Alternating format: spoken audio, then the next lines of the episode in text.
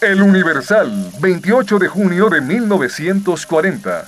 Nuevas aprehensiones con motivo del caso Trotsky. Se rumoró que había sido asesinado Alfaro Siqueiros, pero parece que ese rumor lo propaló él mismo para relajar la persecución policíaca. La jefatura de policía ha entrado en un colapso de hermetismo en lo que se relaciona con la investigación en el asunto Trotsky, diciéndose solamente que se sigue trabajando.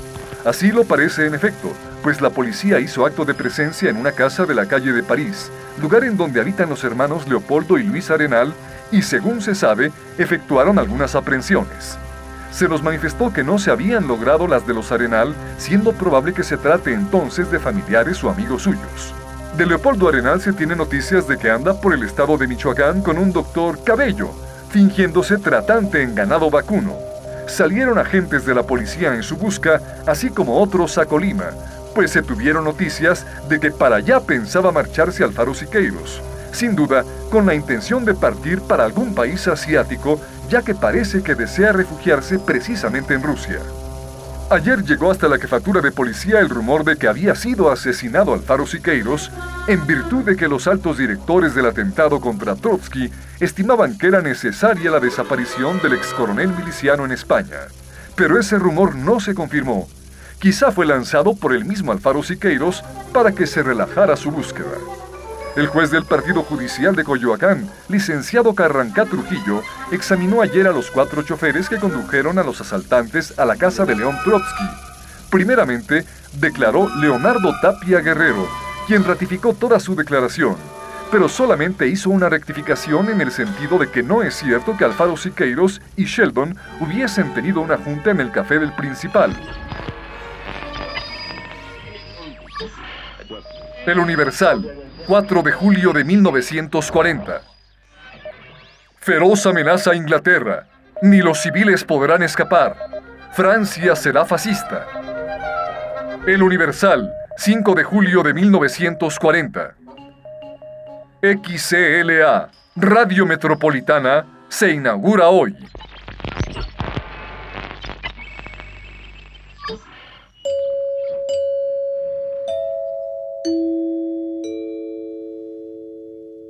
Muy buenas tardes, amable auditorio de XEXX, 1170 kilociclos, Universidad Nacional de México.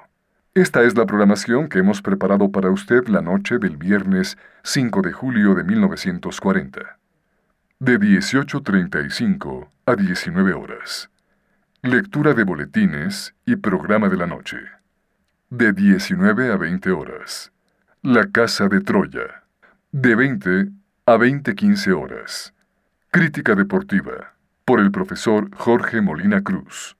De 20.15 a 20.45 horas. Concierto de la Academia con obras de Johann Sebastian Bach. De 20.45 a 21 horas.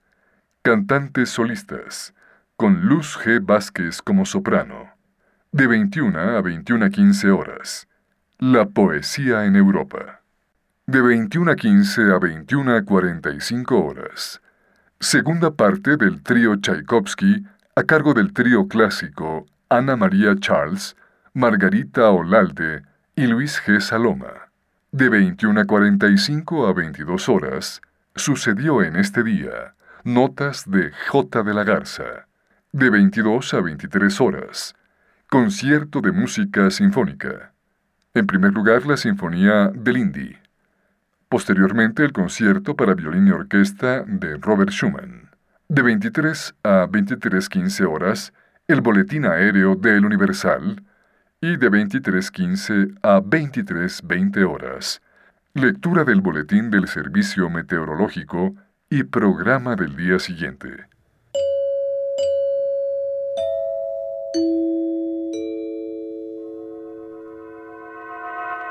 En el capítulo anterior escuchamos... Yo estoy absolutamente seguro de que Robert Sheldon Hart permaneció fiel a sus ideas y por lo tanto a mí mismo hasta el fin y que fue muerto a causa de esa lealtad, señor. Es la impresión que tengo del error en que están en este respecto el general Núñez y el señor coronel Leandro Sánchez Salazar. Todo parecía demostrar que Sheldon había sido un instrumento de la GPU en contra de Trotsky y que sin su complicidad el atentado del 24 de mayo hubiera sido muy difícil de realizar. Debía completar ahora mis investigaciones.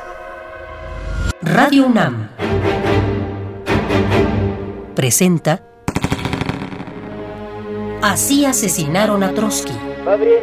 Trotsky sufrió un teatral asalto en su casa ayer en la madrugada. El Nacional, 25 de mayo de 1940. Довольно метко сказал великий русский писатель Гоголь.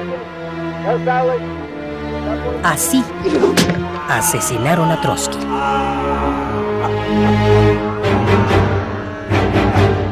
El testimonio del general Leandro Sánchez Salazar, interpretado por Daniel Jiménez Cacho.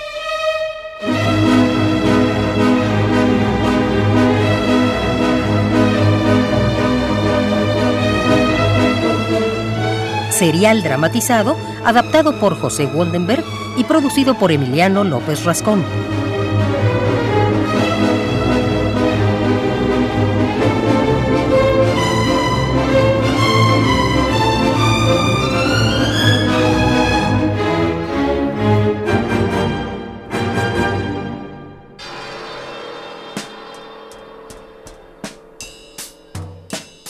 El general Leandro Sánchez Salazar.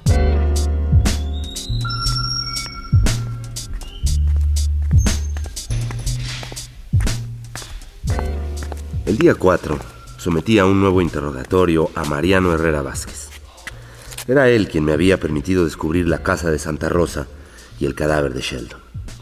Días antes, el 25 de mayo, Herrera había sido conducido a presencia del cadáver. Lo había reconocido inmediatamente.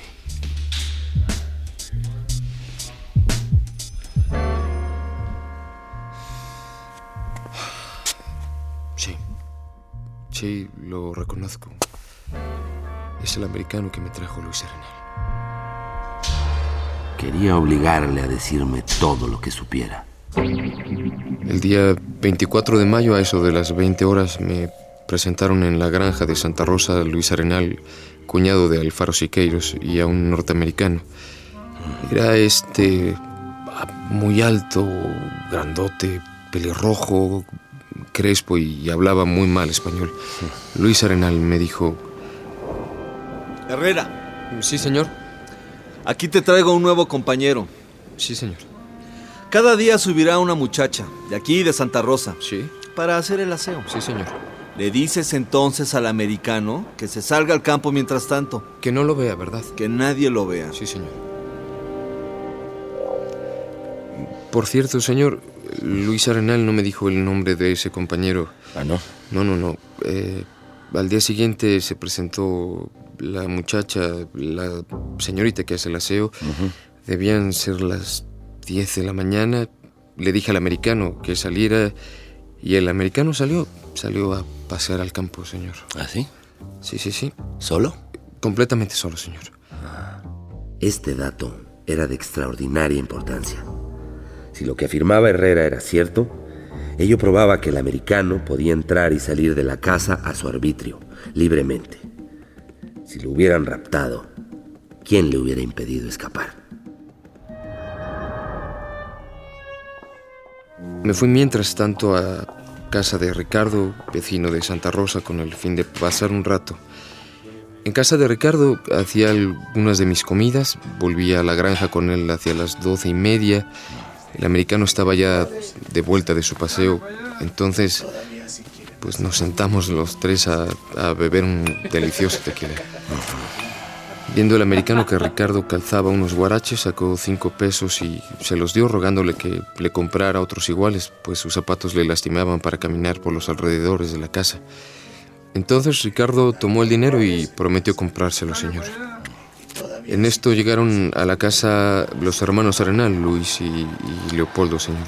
¿Y cómo llegaron hasta ahí? Bueno, habían dejado abajo el mismo automóvil en que habían conducido al americano. Al ver allí a Ricardo se... se disgustaron grandemente, estaban ¿Ah, sí? muy enfurecidos. Me llamaron aparte y el señor Luis Arenal me preguntó. ¿Y ese individuo qué hace aquí? "Ah, es un amigo, señor, no se preocupe. Me dan las comidas en su casa. Salimos a dar un paseo y volvimos a tomarnos un trago de tequila. Bueno, pues que se vaya, pero enseguida, ¿eh? Aquí no debe entrar nadie que no autoricemos nosotros. Así será, señor. Eh, Ricardo, señor, al ver la cara adusta de los recién llegados, se- se apresuró a marcharse. Los hermanos Arenal y el americano se pusieron a hablar entonces en inglés. y, bueno, no entendí un carajo. ¿Hablaban en tono cordial? Em, sí, sí, sí, señor.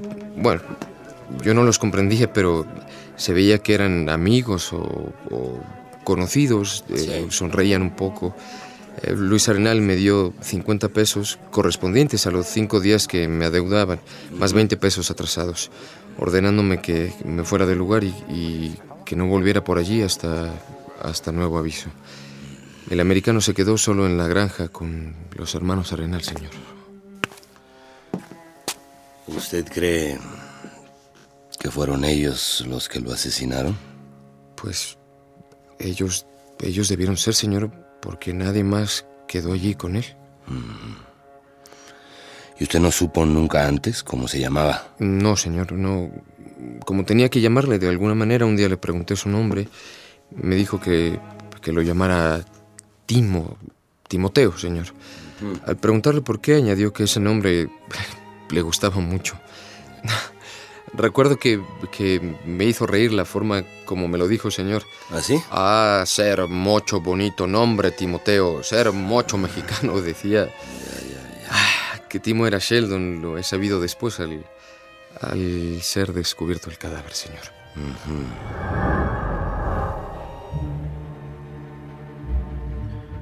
¿Me había dicho toda la verdad? ¿No había participado él mismo en el asesinato de Sheldon? Para esclarecer este punto, quise aterrorizarlo. Un estudio de su psicología me llevó a la convicción de que el medio que me proponía emplear con él sería infalible, o poco menos. Una noche lo saqué del pocito y lo llevé a la granja de Santa Rosa. Era pasada la medianoche y nos envolvía una oscuridad absoluta. Durante el trayecto había mantenido un gesto severo y apenas le había dirigido la palabra. Él se mostraba inquieto y altamente impresionado. Estaba ahí Galindo, a quien Herrera nunca había visto antes. Y además, cuatro policías de la montada a las órdenes de un oficial. Mira, Herrera, te he traído aquí para que confieses tu participación en el asesinato de Sheldon. O me dices la verdad, o te hago fusilar aquí mismo. Yo le he dicho toda la verdad, mi coronel. Gracias a mí ha descubierto usted esta pista. No puedo decirle nada más. ¿Ah, no? No. Mira. Mira ese que está allá.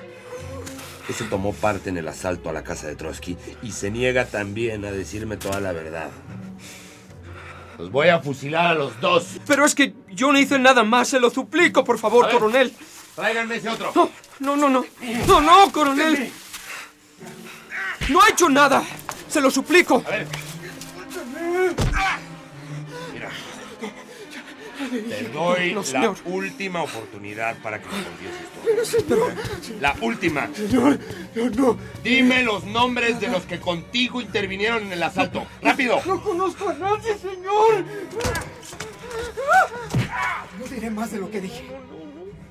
No conozco esos nombres. No los conozco. Ah, no. No. No.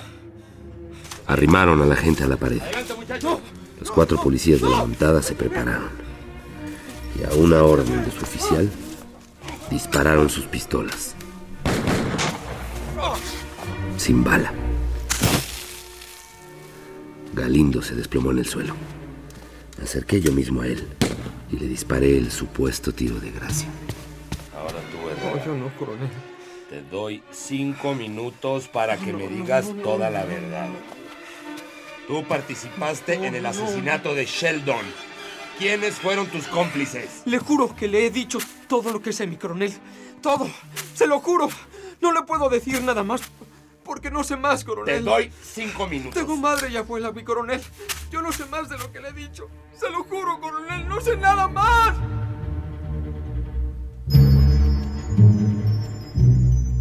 Era evidente que decía la verdad. Quedé completamente convencido de ello. Herrera era inocente. Lo habían utilizado como un instrumento secundario.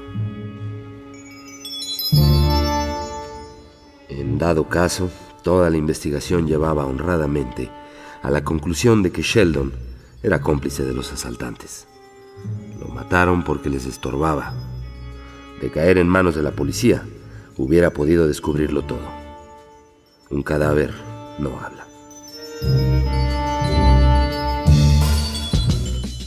Sin duda precipitó su homicidio el que los hermanos Arenal encontraran al campesino Ricardo, una persona extraña, en su compañía. El general Núñez compartía plenamente esta opinión. Honradamente, no podíamos tener otra.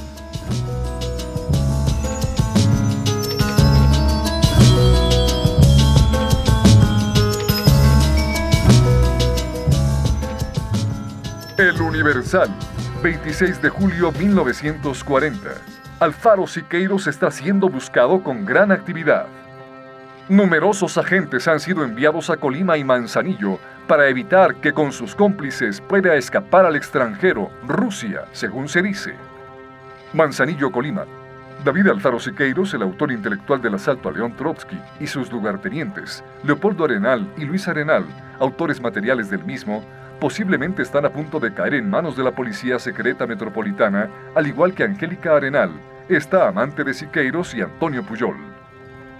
Se sabe que todos estos individuos se encuentran en esta región y en consecuencia un verdadero ejército de agentes de los servicios secretos del Distrito Federal hacen activas investigaciones en Colima, Cihuatlán y este puerto para localizar a la partida de comunistas prófugos, según se nos ha informado extraoficialmente.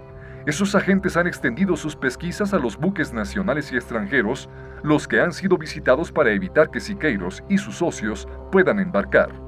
Otros agentes han sido destacados hasta las poblaciones más insignificantes de la costa y se asegura que los asaltantes de Trotsky no podrán escapar a las garras de los sabuesos metropolitanos y embarcarse hacia Rusia vía Vladivostok como ellos esperan hacerlo.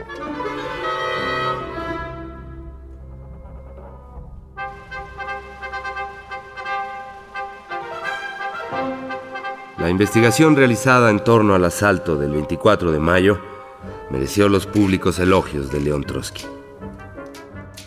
En ningún otro país del mundo, ni en Francia, ni en Suiza, ni en España, ha sido descubierto ninguno de los crímenes de la GPU con tanta amplitud como se está descubriendo ante nosotros con el asalto del 24 de mayo en México. Pero en lo tocante al papel jugado por Robert Sheldon Hart, el mismo Trotsky siguió dirigiéndonos severas críticas. La policía mexicana se ha creído la tesis difamante puesta en circulación por la GPU. Y el mismo punto de vista han seguido sosteniendo después su viuda, sus exsecretarios y la casi totalidad de los trotskistas.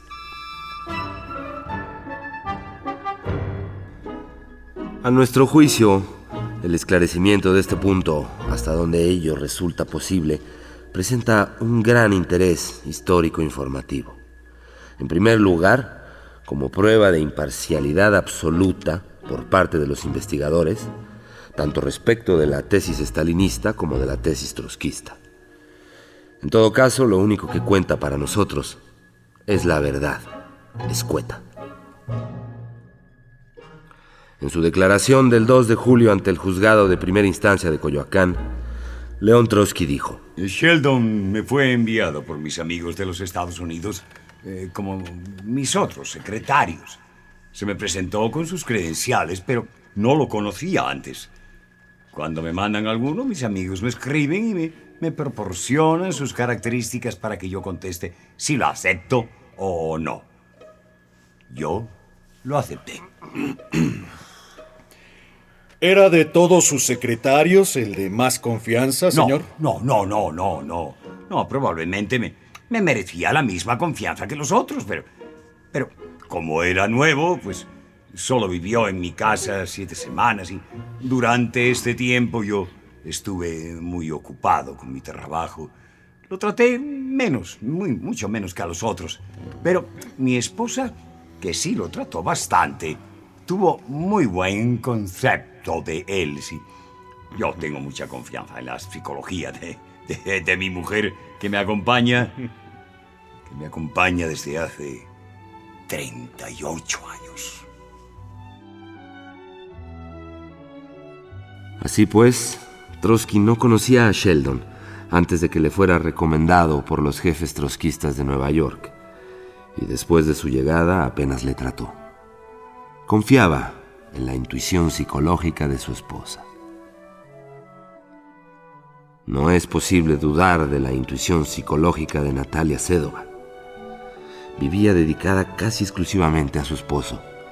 Sentía por él un inmenso amor de compañera, avivado por el peligro que corría constantemente su vida.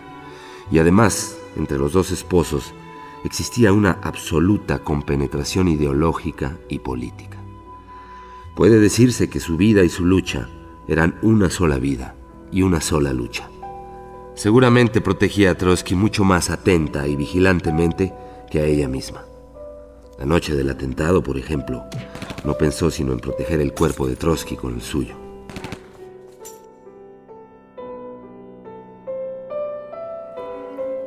Sin embargo, todas las intuiciones psicológicas del mundo no bastan para descubrir al agente del enemigo cuando éste se presenta como un compañero y un amigo.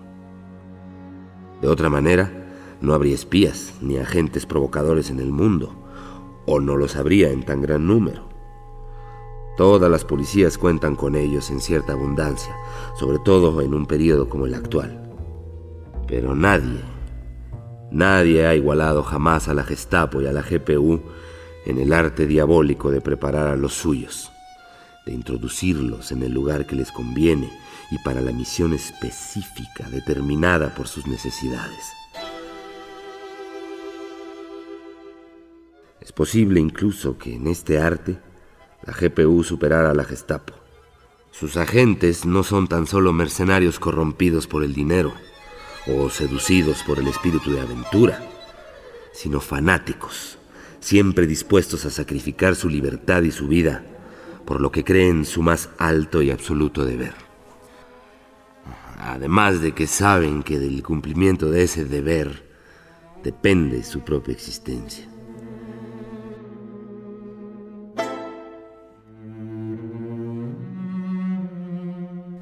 En este sentido, son espías siempre espiados, terroristas sobre los que pesa siempre la amenaza del terror. En Moscú y en Leningrado existen desde hace largo tiempo escuelas o colegios de preparación de militantes extranjeros o con destino al extranjero, llamados a ser, en caso general, agentes activos o colaboradores de la GPU. Esas escuelas las conocía perfectamente Trotsky, puesto que en realidad contribuyó a crearlas. En dos artículos firmados en Coyoacán el 8 y el 25 de junio, Trotsky admite lo siguiente. Sin embargo, y a pesar de todas las precauciones, no es posible tener como absolutamente excluida la posibilidad de, de que en el número de los miembros de la Guardia pudiera penetrar un agente de la GPU. Por supuesto, desde el principio me he dicho a mí mismo y les he dicho a mis amigos que seré el último en creer en la participación de Sheldon en el asalto. Pero no obstante, si contra todas mis suposiciones esa participación se confirmara, el hecho no cambiaría nada esencial al carácter general del asalto. En realidad, la penetración de un agente de Stalin en mi casa pudo haber indicado solamente que la GPU había logrado engañar a mis amigos de Nueva York, quienes me recomendaron a Sheldon. En todos estos extractos, el tono es inseguro, dubitativo. Implícitamente se admite que Sheldon podía ser un agente de la GPU. Y concluye. Todos los enterados saben que la GPU inunda con sus agentes todas las organizaciones obreras y las instituciones de Estado en todo el mundo. Sabido es que la GPU no vacila en los medios, en ninguno, por monstruoso que sea, cuando se propone una cosa. Nada más fácil para ella que introducirse en las organizaciones políticas adversarias o benévolas, o incluso en los hogares particulares. El afán proselitista en los medios políticos avanzados supera en mucho a la desconfianza.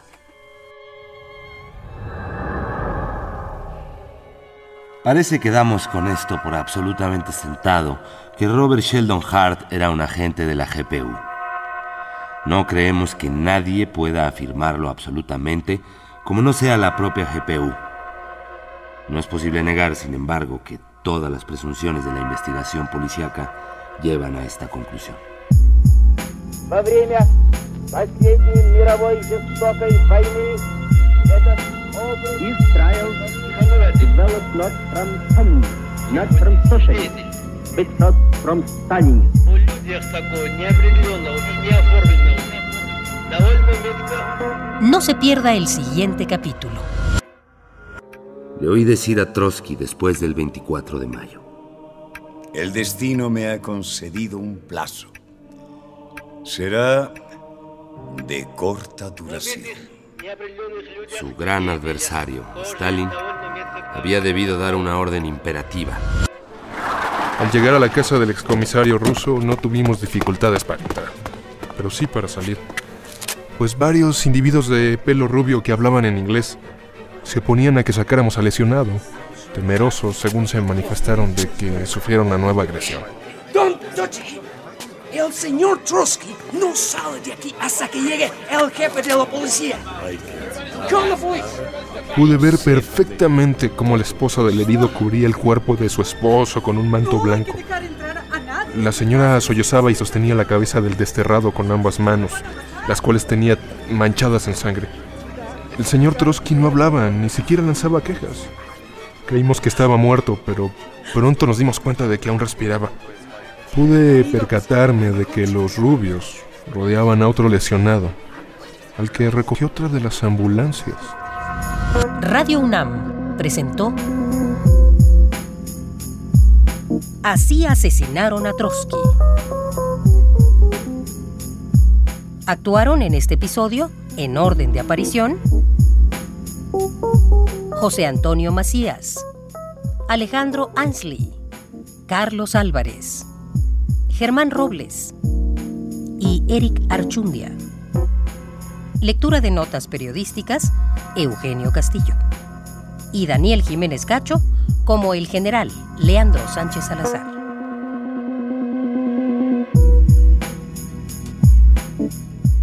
Grabación, Arturo González. Preproducción y asistencia de producción, Jimena Hernández y Omar Tercero. Agradecimiento especial a Rodrigo Hernández, Víctor Núñez y Manuel Sosaya por su valiosa colaboración. Adaptación de José Waldenberg.